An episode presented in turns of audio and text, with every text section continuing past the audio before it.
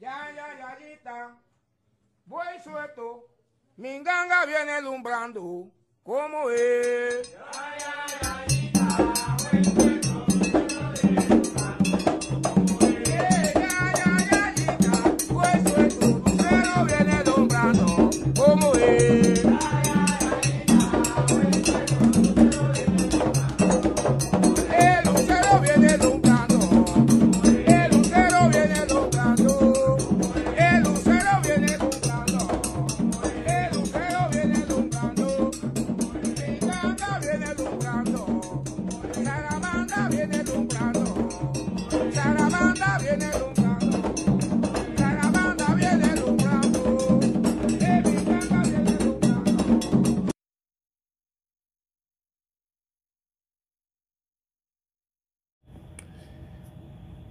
Salam aleikum, aleikum en sala. Mi nombre es el Tata José Ramos de la Rama Chamalonga. El tema en la mañana de hoy es el espíritu guía. El espíritu guía de todo ser humano se encuentra en su cuadro espiritual. Son una serie de espíritus que acompañan a la persona durante su vida. Hay espíritus de tu cuadro espiritual que te acompañaron en tu niñez. Hay espíritus de tu cuadro espiritual que te acompañaron en los procesos más difíciles de tu adolescencia. Y hay una serie de espíritus de tu cuadro espiritual que te acompañan en tu adultez. Y actualmente usted tiene unos espíritus de su cuadro espiritual que los acompaña. Pero cuando hablamos de un espíritu guía, es un espíritu que al alcalde le llamaba el ángel guardián de la persona, o un espíritu que, que tiene más eh, accesibilidad, vamos a decir así, está más accesible a la persona a quien él está ayudando. Es un espíritu que tiene un compromiso mayor con, con la persona viva de ayudarlo en su proceso y evolución espiritual. Él, a través del sueño, a través de una serie de acontecimientos en tu vida, te va a dejar ver que Él está ahí. Pero lamentablemente muchas personas por el escepticismo, las dudas, pues no creen que hay un espíritu guía que nos acompaña. Porque como no lo han podido ver, no lo han podido sentir, e incluso no saben ni su nombre, este, pues ellos parten de que no tienen tal espíritu guía. La cuestión es la siguiente.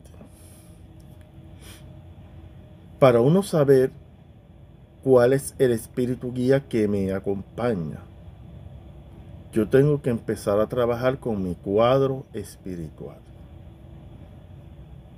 Y ya hemos explicado que el cuadro espiritual son aquellos espíritus que por afinidad o simpatía están acompañándonos en nuestro proceso en este plano terrenal. Entonces, es deber de nosotros establecer, y aquí es que viene el punto, establecer una comunicación con, con estos espíritus que están en mi cuadro espiritual identificar el espíritu guía que me va a ayudar en mi proceso más directamente. Por lo tanto, cuando uno va a, representar un espíritu guía en una muñeca espiritual, obviamente ese espíritu guía necesita que se les represente con algo material. Por lo tanto, se utiliza una muñeca la cual se establece un tipo de carga, una serie de materiales que se introducen en la muñeca para que el espíritu tenga, eh, tenga un contenido para que él pueda manifestarse más en este plano material. Lo que se le llama la carga. La carga es una serie de materiales, entre ellos hay materiales piezoeléctricos, palos, este, hierbas, entre otros, hasta, hasta matari, pequeños matari, que van dentro de la muñeca como una carga, como vamos a decir, en, para que usted lo entienda más claro, para que el espíritu de guía pueda manifestarse eh, eh, en este plano material necesita una carga y esa carga es una batería. Lo que usted está haciendo, lo que usted está introduciendo en la muñeca es básicamente una batería donde hay una energía, este, una serie de componentes materiales que producen un campo energético para que este espíritu, este guía pueda manifestarse en este plano material. Una cosa bien importante, los espíritus se manifiestan en este mundo, pero la gente no sabe eh, eh, todo el esfuerzo que tiene que hacer un espíritu para manifestarse en este plano. Ellos están en este plano, pero para ellos poder interactuar este, con los seres vivos, con las personas que están vivas, necesitan este, necesitan una energía adicional para poder ellos poder dejarse sentir en este plano. Por eso hablamos de espíritu materializado. Lo que intenta el, espíritu, en este caso el espíritu guía, es manifestarse en este plano material a través de la carga o los componentes que están dentro de una muñeca espiritual. Entonces, cuando uno fundamenta la muñeca, uno prepara la muñeca con todos esos componentes, uno le está dando los materiales requeridos para que ese espíritu guía se pueda manifestar.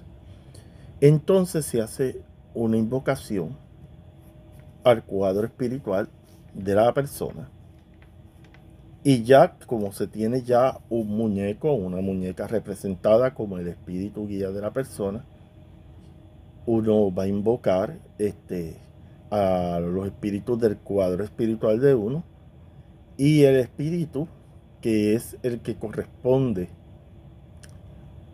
a, hacer la labor de espíritu guía, ese es el espíritu que va a vivir dentro de esa muñeca. Eso es un ritual, este, ya yo he hecho eso muchísimas veces, las muñecas que yo he fundamentado, he preparado. O sea, hay que hacer una invocación para llamar a un espíritu para que viva dentro de una muñeca. Y se tiene que, y, y se establecen unos controles para que cuando usted está haciendo ese proceso, no entre ningún espíritu intruso porque puede pasar. Puede Usted puede tratar de fundamentar eso con espíritu guía y si usted no hace las cosas correctamente, puede infiltrarse un espíritu rajero o un espíritu oscuro, para decirlo más claro. Este, yo le digo a algunos suscriptores que me han preguntado sobre la fundamentación de la muñeca espiritual. Si usted tiene dudas con respecto a lo que yo le estoy diciendo, pues usted no lo haga.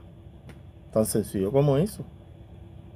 Porque estas cosas, cuando usted fundamenta una muñeca, usted quiere que su espíritu de guía esté representado a través de una muñeca, en una muñeca o un muñeco.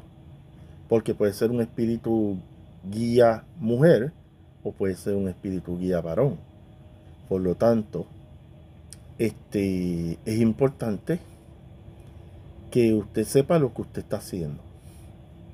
Usted quiere darle materia al espíritu para que él se pueda manifestar y lo va a hacer a través de una muñeca fundamentada.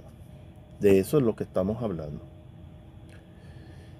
Este, los tatas de las otras ramas que no le gustan esto de las muñecas espirituales o de los fetiches, eso es problema de ellos.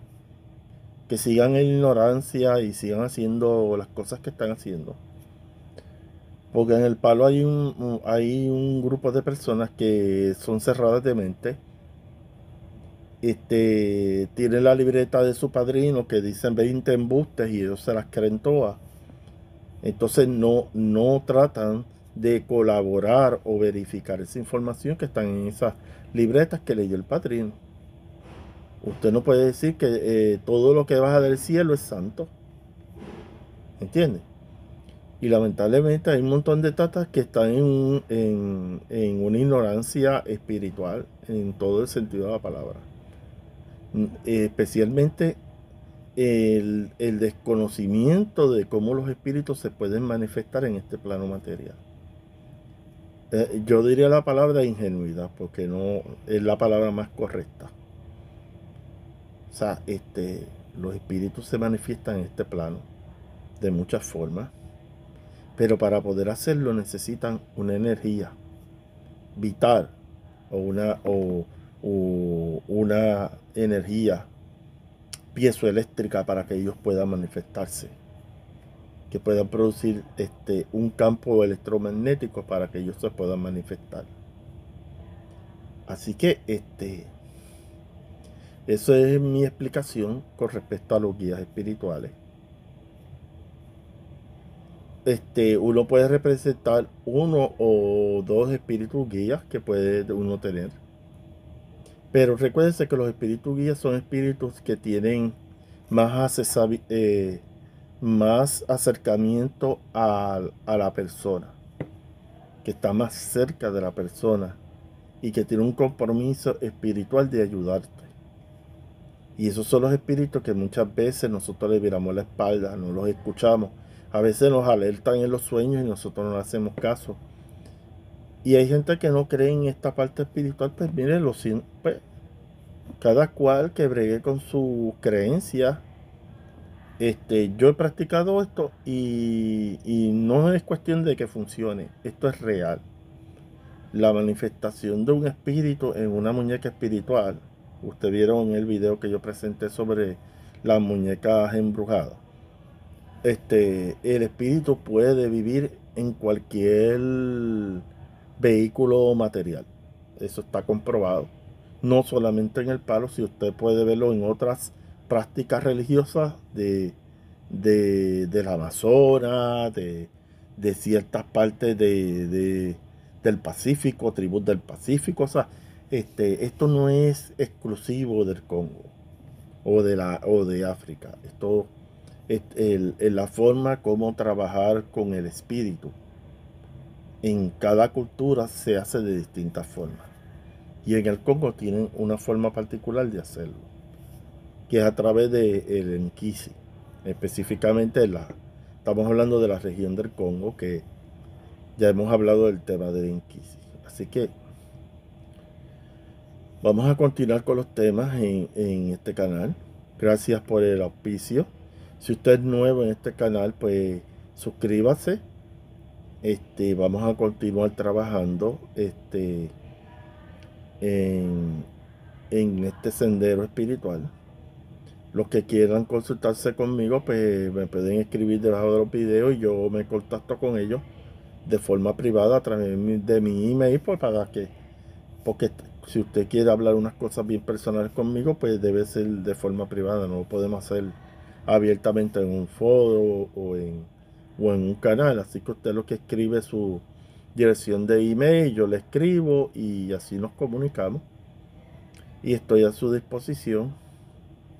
Y, yo sigo practicando, para culminar, yo sigo practicando lo que me resulta, lo que me ayuda. Y no me importa lo que opinen las demás ramas del palo que todavía siguen con conocimiento bien primitivo. No, no hay ningún, ningún avance en sus conocimientos. O sea, ellos se han quedado ahí haciendo lo mismo de hace 60 décadas. Así que este, yo no tengo culpa de eso. Lo que pasa es que el, el palo hay que, uno valora el conocimiento ancestral que recibimos del palo y también nosotros tenemos que estar receptivos a los instrumentos este, científicos que hay actualmente que se están utilizando para la investigación de las manifestaciones de los espíritus, específicamente los, los equipos que utilizan los investigadores de paranormales en casos donde hay manifestación de espíritus, medidores, cámaras, grabadoras, este, todo, o sea, el concepto que, que los tatas tenían del de cómo se manifestaba el espíritu ha cambiado mucho, porque el tiempo cambia, la tecnología cambia, y nosotros ahora podemos tener mejor recepción de esos espíritus. Y hay un sinnúmero de instrumentos que yo he utilizado que demuestran fehacientemente que más allá de este plano, eh, más allá de este plano material, hay otro tipo de existencia. Y que el espíritu no muere, porque el espíritu es inmortal. Salam aleikum, aleikum en sala.